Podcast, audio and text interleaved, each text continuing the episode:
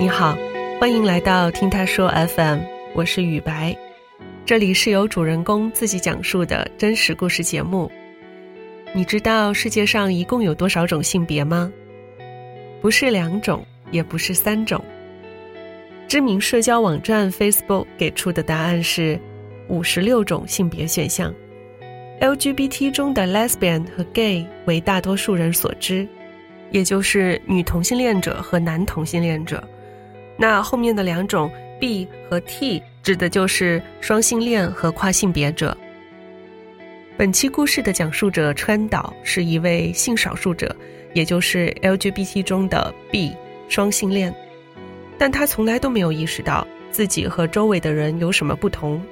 他同样会喜欢上一个人。只是不会在意自己喜欢的人是男性还是女性。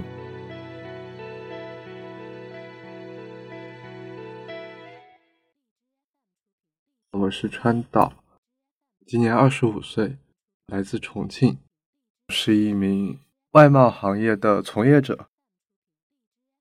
我的家就是大城市里面的一个普通的市民家庭。爸妈的关系其实不太好，在我初中快要上高中的时候呢，他们就离了婚。从此以后，我就和我爸生活在了一起，当然也仅仅是住在一起而已，没有太多的交流。但是我看到我的妈妈可能会更加的开心吧，因为她能给我一种安全感和踏实感。我一到周末的时候。我还是会更多的去到我的妈妈那边。大概是在我上小学的时候，我的妈妈因为她经常会去打麻将，于是每次我去到麻将馆找我妈的时候，我都会看到她的朋友，一米六五左右，一头利落的短发，衬衫加一个西裤。然后再加一双皮鞋，第一眼看他的时候，我以为他是个男的。直到他一开口，我才发现，哇，原来是个女生。他和我妈妈说话的时候，就像是哥们儿一样，他会一下子把我妈妈搂过来。哦，我对他的身份的确是有疑问的，是因为有一次我爸爸和我妈妈吵架，然后我爸就骂我妈：“你天天和一个同性恋混在一起，你就不害臊吗？”可能当时我爸也是说气话吧，但是当时我一下就知道，哦，原来他真的是个同性恋啊。其实说从小的时候我就大概有接触到像这种同性恋的群体，我觉得这个并不是一个有罪恶感的事，或者说值得讨厌的事情。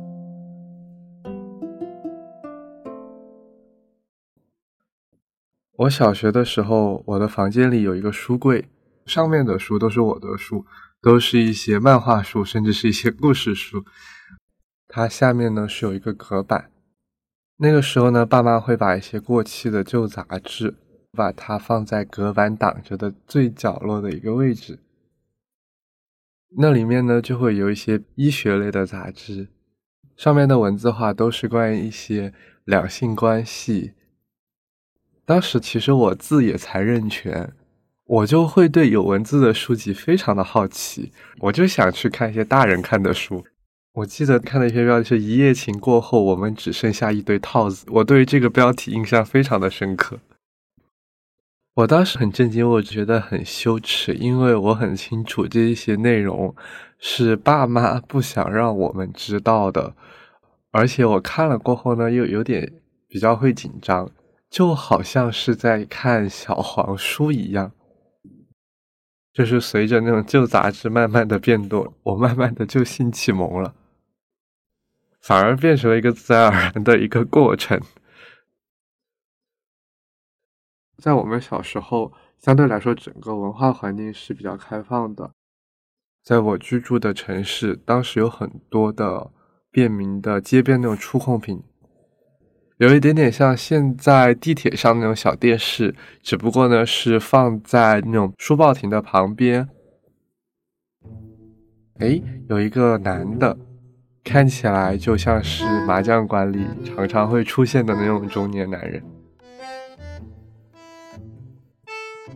然后像我们这些小朋友看到哇，这些中年男人围着那个便民触控屏看得那么起劲，那我们也要去看一下里面到底有什么。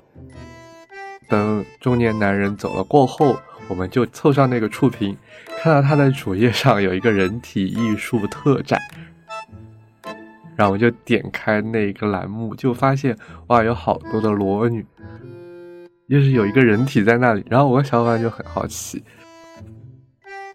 当时我们就都在起哄吧，就觉得哇，这个东西好少儿不宜啊，就不行，我还要看，我还要看。其实内心是非常紧张，非常的激动。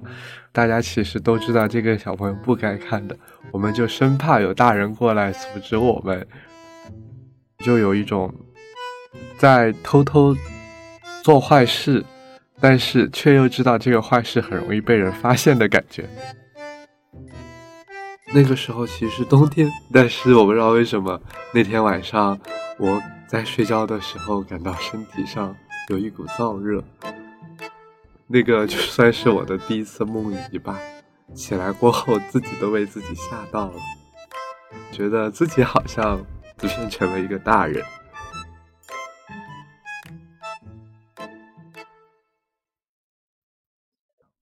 我的高中大概是在我十四岁到十七岁之间，但是那个时候因为自己稍微长得比其他同学要高一点，皮肤又比较白，所以会莫名其妙的受到学妹的喜欢。我其实当时觉得自己并没有很好看，当时心里想的就是他们是不是瞎。我的初恋大概是发生在我高一的时候，隔壁班有一个小女生，长得大概比我矮半个头吧，可能有一米六五左右，长得白白的，然后看起来呢也是比较文静。她是通过我的一个朋友介绍认识的，我们认识以后，我不知道为什么，他就经常一下课就来我们班门口找我，他说：“哎。”你要不要和我一起去小卖部买吃的呀？一来二去，就慢慢的变熟了。后来就是因为时间长了，我慢慢的对他有了依赖，发现我是喜欢他的，我也知道他喜欢我的，但是其实我们两个人都不敢挑明。我们学校的对面是有一个公园的，据说那个公园里面有条小河，那个变态。他会趁夜深人静、没有人的时候，在小河的附近。今天放学又比较早，没有事情做。那个时候我就说：“哎，我事情都做完了。晚上那个公园里会有变态，我们要不要去撞一下？会不会遇到变态？”他其实蛮新奇的。他就说：“现在警察那么多，怎么会有变态呢？”我们就说：“那去试一下就知道喽。”那个公园的环境，整个一到晚上都是树，路灯非常的少，基本上是看不到什么光的。然后里面的人呢也不是很多，还有大片大片的竹林。然后我们就跑了进去，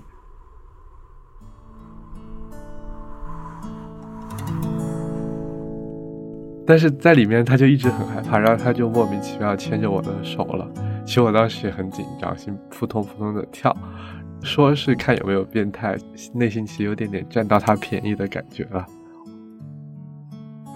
当时我们在里面大概逛了一两个小时吧，啊，我们所期待的变态也没有出现，他一直抓着我，我也是觉得第一次和异性有这么亲密的接触，真的感觉好紧张。我。晚上送他回家，公交站没有一个人了。然后他看到他的公交车快来了，他就把嘴伸了过来。接吻的时候，我最感觉就是哇，女生的舌头真的好软，就好像是去去摸那种棉花，就是会让人觉得很舒服。我现在的话回想起来，觉得还蛮搞笑的，清纯但是又有点傻傻的爱情。在一起差不多快要半年多的一个事情，分手的时候的确是没有说出口的，只是说我们两个默契到了，就正好都不联系了。然后后来就慢慢的算是淡出了吧，可能偶尔还是会联系一下。我最近看到他好像快结婚了。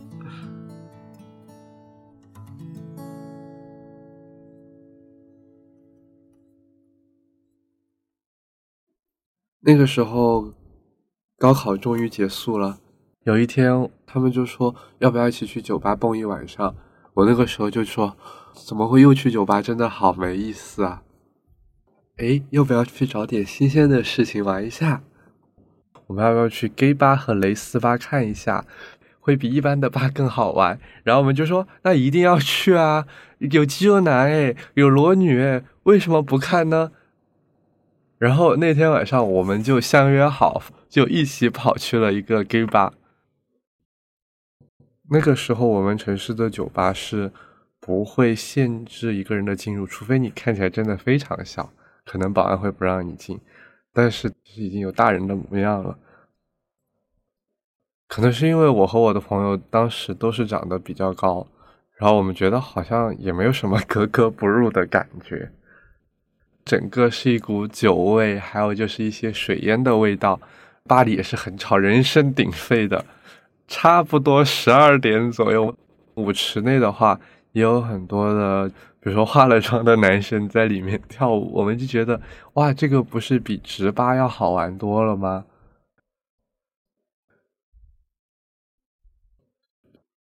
没有产生反感啊，当时只是觉得好新奇啊。也许原来都只是自己偷偷的看小黄片看到的，居然第一次 在真实的场景里面看到这么劲爆的表演。后来当我自己第一次去到 gay 吧过后，我会发现，好像同性的文化也是复杂的，好像自己对于这个群体也越来越融入。就是我之前高考志愿就填到了北方去，其实一开始还蛮忐忑的。北方人最大给我的感觉就是一个粗犷而直率，他们的脸我觉得是比南方人长得要大气一些的，所以说还比较吸引我。但我当时去到北方过后，我发现，哇，一米七原来只是一个正常的身高。第一次遇到男生，我觉得非常的好玩，是当时我们一起买东西，然后我。当时觉得这个男生好可爱，单眼皮，薄嘴唇，鼻子也比较挺，我就一直盯着他看。老板给我们拿东西的时候，然后我当时拿我的钱包，他有一个小小的钱夹，正好被我的钱包压着了。当时我就走的时候发现，哎，怎么拿了两个钱包？我就通过一些同学联系到了他，后来就成为了朋友。有一次。学校放了一个长假，因为他家其实也离学校比较远，他就没有回家。于是我们就跑去旅游了，我们就找了一个房间，当时很尴尬，是个大床房。我问了前台，他说确实没有办法给我们换了。那我们就说那也行，毕竟这个床还是挺宽的，可以将就一下。两个男生嘛，应该也不会有什么事情。其实当时在一起睡觉的时候，觉得也没有什么，但莫名其妙的我就感觉突然心跳加快，就靠近他了。我悄悄的把手放在他身体上，然后他也没有抗拒。居然他没有抗拒，那我也只好不客气了。于是我就更进一步，再进一步。事后的感受的话，男生的身体会比女生的，我会觉得更硬一点。有点像沙发的触感，而女生的身体就更加的像枕头的触感。其实也是觉得蛮开心的，因为其实自己心里一直知道蛮喜欢他的。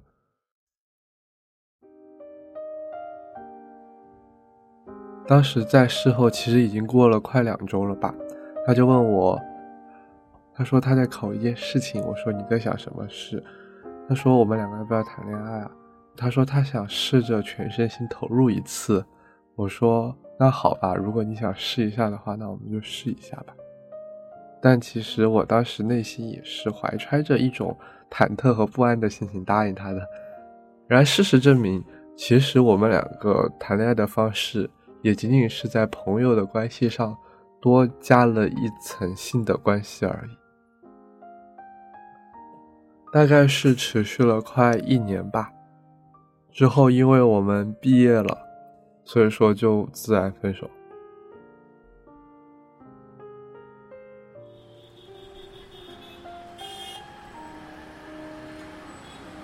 大概过了三五年以后，我完成我的学业，来到了南方沿海的一座城市工作。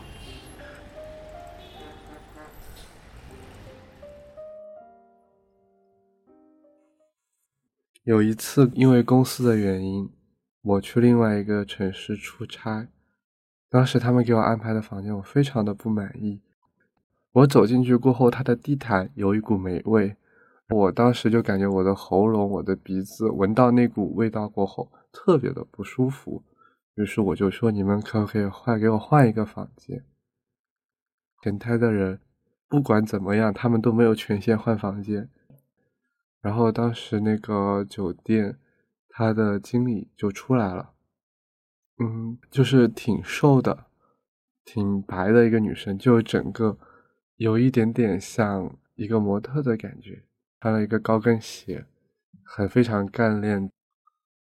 当时他第一句上来跟我说：“不好意思，给你带来不太好的居住体验。我现在马上就带您去看一下有没有合适的房间。”带着我往客房的方向去，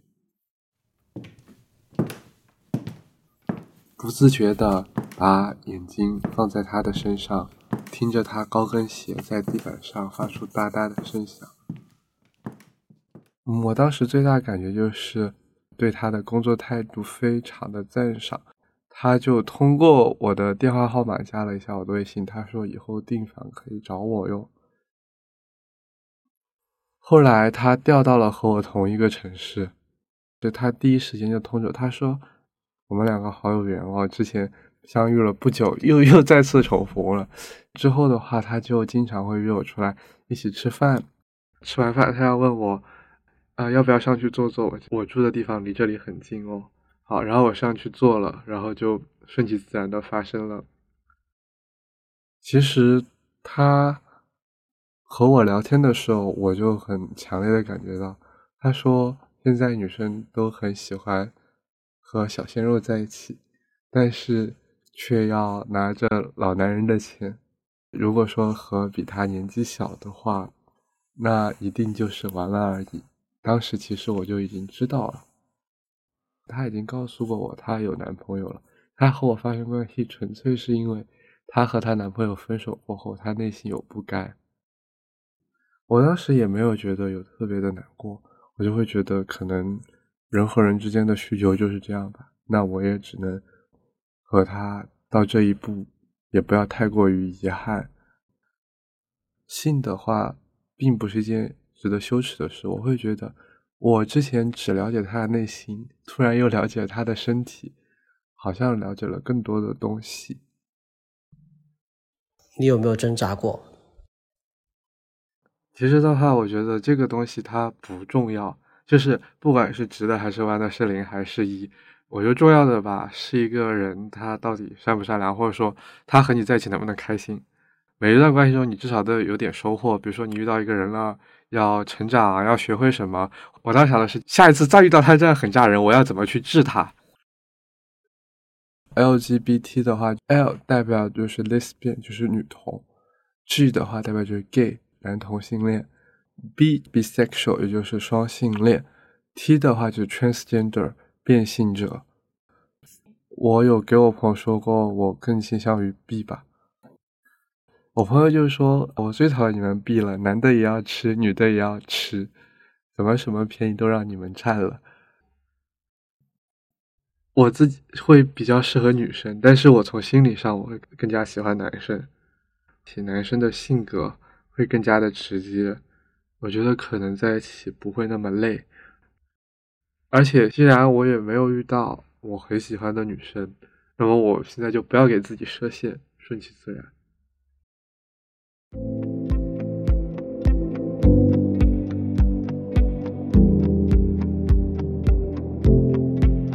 你现在正在收听的是真人故事节目《听他说 FM》。我是主播雨白。如果你想分享你的故事，或是倾诉你的困惑，请跟我们联系。愿你的每个心声都有人倾听，每个故事都有回音。